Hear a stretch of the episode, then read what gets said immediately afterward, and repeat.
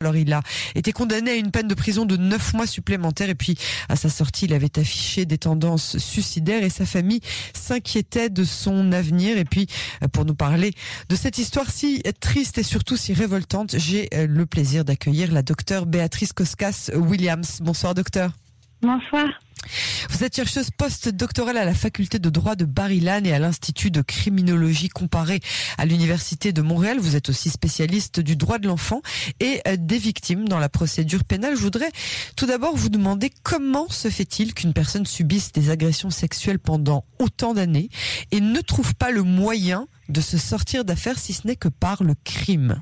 Où sont les autorités qui auraient pu l'aider? Quel a été le contexte de la vie de cet homme qui l'a empêché de parler?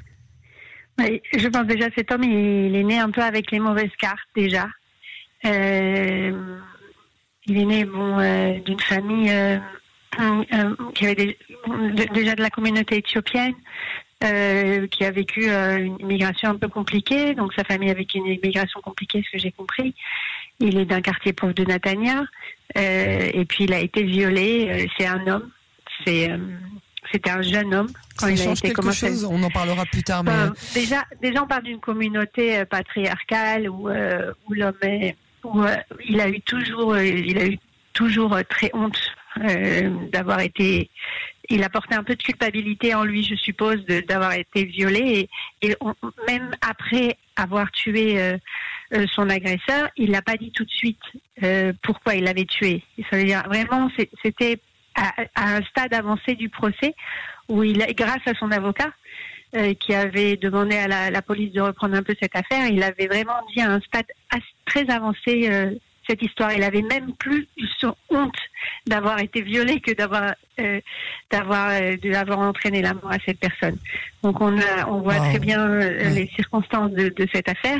Et puis il a eu honte par rapport à sa famille d'être d'avoir été. Donc la honte, vous pensez que c'est ça qui l'a empêché de, de parler, de se défendre, de se faire aider pendant tellement d'années? C'est la honte qui l'a retenu oui, le viol, et surtout quand il s'agit d'un homme, et reste malheureusement, c'est c'est tabou. Et c'est pas seulement que pour, pour les hommes. Déjà, il y, a peu, il y a peu de structures qui existent aujourd'hui pour euh, les victimes d'agressions sexuelles qui ont vécu des traumatismes. Il y a, il y a aussi un phénomène euh, qu'on voit souvent dans les viols, c'est en, hébreu, en, anglais on appelle ça to freeze, euh, le, fait de, de ne pas pouvoir bouger, de, de geler sur place pendant le viol et de ne pas pouvoir réagir. Et euh, euh, beaucoup de personnes, beaucoup de, personnes qui ont vécu ce traumatisme-là se sentent coupables de ne pas, ne, pas pu avoir se défendre. Et, euh, et, dans le cas quand c'est un homme, cette sensation devient encore plus compliquée puisqu'on on, se dit, je suis un homme, je suis peut-être une femme. Où il y a cette peut-être ce stéréotype qu'on véhicule dans la société de dire qu'un homme il a plus de force et du fait qu'il n'a pas pu se défendre, etc. Donc il a véhiculé avec lui, je pense, euh, beaucoup de culpabilité. Et à côté de ça, euh, euh, que ce soit un homme ou une femme, euh, les stéréotypes autour de, du viol et des agressions sexuelles, il, il, existe. On a beaucoup de euh, la, victime, on cherche beaucoup la culpabilité de la victime jusqu'à aujourd'hui, en se disant est-ce que est-ce que la victime est, pas sortie trop tard la nuit, est-ce qu'elle s'est pas sortie, elle s'est pas retrouvée dans un sale quartier, est-ce que la, elle était pas aguicheuse? On, on, on entend tous, ah on a tous entendu ça euh, on, entend toujours ça. Il n'y a pas, il a pas très longtemps en France, il y avait un procès où une femme était morte après avoir violé, et le juge avait dit pendant le procès, ah ben tiens, c'est bizarre, elle était en pantalon. Donc, euh, vous voyez, donc on peut aller, ça peut aller. Euh, je pense qu'on a tous été, on entend tous tous les cas en tant qu'avocat et et je suis, moi, je suis pas la seule à entendre tout ce qui est la culpabilité qu'on véhicule sur sur le pour les sur les victimes d'agression. Et je pense que euh, Jonathan Hilo aussi a, peut-être eu peur de ça. Et puis bon c'est vrai que au fait de, la communauté euh, dans laquelle il, a grandi euh, une communauté euh, comme je disais patriarcale où où on parle pas de euh, où c'est des, sujets qui sont encore encore tabous. L'agression sexuelle, donc il n'en a pas parlé. Donc en fait, euh, aujourd'hui, de plus en plus d'hommes sont victimes d'agressions sexuelles, ou bien est-ce qu'on doit dire que tout simplement de plus en plus d'hommes acceptent d'en parler? Alors, j'ai pas vraiment les chiffres, mais ce que je, je sais ça pour sûr, c'est que jusqu'à l'âge de 12 ans, il y a le même nombre de, en tous les, pour les enfants, le nombre de femmes, de filles et de garçons violés jusqu'à ou agressés sexuellement sont les mêmes. Il n'y a pas de différence entre les filles et les garçons. C'est 50-50 jusqu'à 12 ans Oui, environ c'est 50-50. Après 12 ans, les chiffres diminuent. Par contre, euh, il y a quand même 20% euh, d'hommes. c'est les, derniers chiffres que j'ai vus dans le site euh, de le Nivga Averot, les Kifamunit, qui est l'association israélienne pour les, victimes d'agressions sexuelles, qui parle de, de 19,3% des hommes qui ont été agressés sexuellement. Voilà. Donc les chiffres sont quand même sont quand même importants. Et en général, que ce soit homme, homme ou femme, il y a très très peu de dépôts de plaintes qui sont faits très très peu. Je crois qu'il y en a moins de 13%. Euh, je n'ai pas les, chiffres pour les hommes.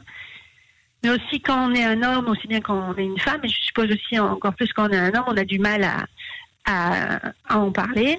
Euh, moi, j'ai accompagné un jeune homme qui avait été avec, euh, agressé sexuellement. il n'a il a pas voulu porter plainte, justement, parce qu'il avait été agressé par une, par une jeune fille.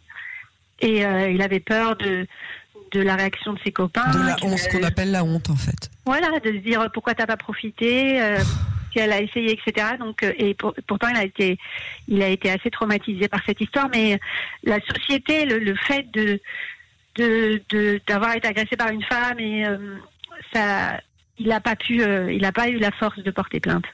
Donc c'est quelque chose qui est assez compliqué. Déjà le fait de euh, le, fait de l'agression sexuelle est compliqué, le traumatisme qui est autour est compliqué, et là il y a une autre, on, rajoute un autre élément euh, qui complique, euh, qui complique ce phénomène, quoi. Est-ce qu'il y a une différence entre le déshonneur que peut ressentir une victime femme et le déshonneur que ressent une victime homme? Pour le coup. Et aussi, euh, comme on en parlait tout à l'heure, justement, le fait euh, qu'il ait euh, évolué dans la communauté d'origine éthiopienne, est-ce qu'il s'agit vraiment d'un blâme supplémentaire? Est-ce que, est-ce que quelqu'un est un jour venu vers lui en lui disant, mais en fait, c'est parce que t'es pas, pas assez un homme, c'est pour ça que tu t'es fait violer? Je sais pas, mais ça, me, moi, je, je, vois cette histoire un peu comme un échec de la société, parce que c'est pas ce que vous, dites là, euh, est-ce qu'il a vécu un déshonneur? C'est pas quelque chose qu'on doit ressentir. Une victime, elle doit pas sentir un déshonneur, qu'elle soit une homme ou une femme. Euh, si, la, si la personne a, ah, subi une agression, la question, la question ne se pose évidemment pas. C'est pas du tout ce que je voulais dire. Que... Non, non, non, je comprends ce que vous voulez. Non, il n'y a, pas, il a pas de problème. C'est quelque chose qu'on entend et c'est quelque chose que, que vous, vous véhiculez, euh, ce qu'on entend dans la société. Même si je dis pas que vous êtes d'accord, évidemment qu'on n'est pas d'accord sur ça, mais c'est quelque chose. Euh, euh, les chercheurs aussi en victimologie en parlent. La victimologie, le, le, domaine de, de l'étude de la victime a commencé par la culpabilité, en, culpabilisant la victime. Donc c'est quelque chose qui est, qui est complètement euh, euh, que, que c'est nous en tant que, que, chercheurs, en tant que professionnels du droit, en tant que professionnels aussi euh, des victimes, on doit on doit changer cette vision des choses, de dire que si quelqu'un a été agressé, il a été agressé parce que je veux dire c'est pas par rapport à lui, c'est pas par rapport à la personne qui l'agresse. Euh, je ne veux pas rentrer dans les dans les dans des notions académiques, mais il y a toute une il y a toute une étude qui a été faite dans les années 70 et 80 sur euh, qu'est-ce qu'une victime idéale? Et une victime idéale, euh, ça ne peut être, ça ne peut pas, ça ne peut pas être une femme. La victime n'est jamais une victime. La femme ne peut pas être une victime idéale parce que elle véhicule en elle toute une toute une image de euh, de la guicheuse ou de choses qu'elle transporte sur elle, euh, qu'elle qu'elle véhicule en elle. Euh, donc euh, je, suis désolée, j'ai pas, j'ai pas compris la notion. C'est-à-dire, pour, pourquoi est-ce que ce serait pas une victime Pour qu'une victime, pour qu'une victime, alors c'est pour ça c'est une, une, notion qui est un peu compliquée. La notion de victime idéale, c'est un, une victime qui serait pas coupable euh, des faits euh, qu'elle a subis, en général des viols ou des agressions sexuelles qu'elle a subies. Et il y, a une, étude qui a un, un, monsieur qui s'appelle euh, Monsieur Christie, un professeur suédois, qui, qui, a, qui a discuté comment serait une victime qui serait pas du tout coupable de, des faits, des faits, des agressions sexuelles qu'elle aurait subies.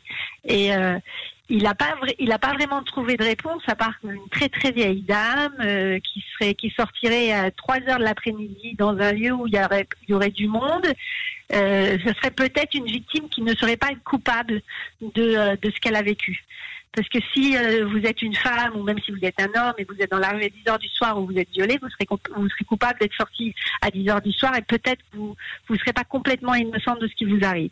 Et je pense que c'est à nous en tant que société de, faire un travail, je pense que c'est un travail d'abord éducatif, de dire que toute victime qui a agressé sexuellement, toute personne à qui on touche une partie du corps sans son, euh, accord, euh, est innocente, euh, est innocente. Elle n'a rien à se reprocher qu'elle soit et la manière dont elle est habillée, la manière dont l'âge qu'elle a, l'heure où elle sort, on devrait euh, ne, devrait pas être prise en considération. La longueur de son short ou la longueur de sa jupe, de son pantalon, n'importe quoi. On devrait uniquement considérer la personne qui a qui a commis l'agression. Euh, ce qui est ce qu'on voit très bien dans le vol, on va pas vous dire euh, peut-être une assurance, mais en tous les cas, euh, si on vous a volé votre maison, on va pas dire euh, c'est vous qui avez la palette, vous avez vous allez laisser la porte ouverte alors vous avez voulu qu'on vous vole votre maison. Absolument. Euh, Est-ce qu'il y a des choses qu'on peut faire aujourd'hui pour prévenir? Est-ce qu'il y a des signes qui peuvent nous amener à penser que quelqu'un dans notre entourage est victime de violences sexuelles?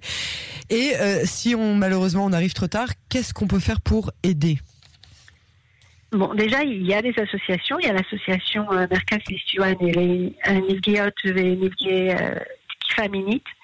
Euh, il y a une ligne verte dont le numéro est 1203 pour les hommes et 1202 pour les femmes.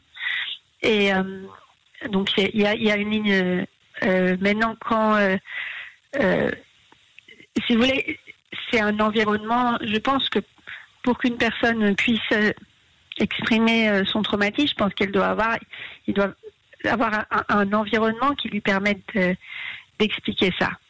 On doit avoir, doit être entouré de personnes qui lui disent ici, vous, tu, es en confiance et tu peux nous parler. Mais, euh, c'est très difficile puisque euh, que les, c'est que les personnes qui, qui, ont vécu ce traumatisme qui puissent, qui peuvent qui peuvent euh, qui peuvent en parler. C'est très très dur de, pouvoir euh, de pouvoir se confier, même pour euh, bon dans le cas de, de, de Jonathan Hilo, il a il a pas pu le faire pour ce que pour plein de raisons, mais aussi pour je pense que les autres victimes. il y a tout un processus qui doit être fait. chaque victime est différente, je pense déjà.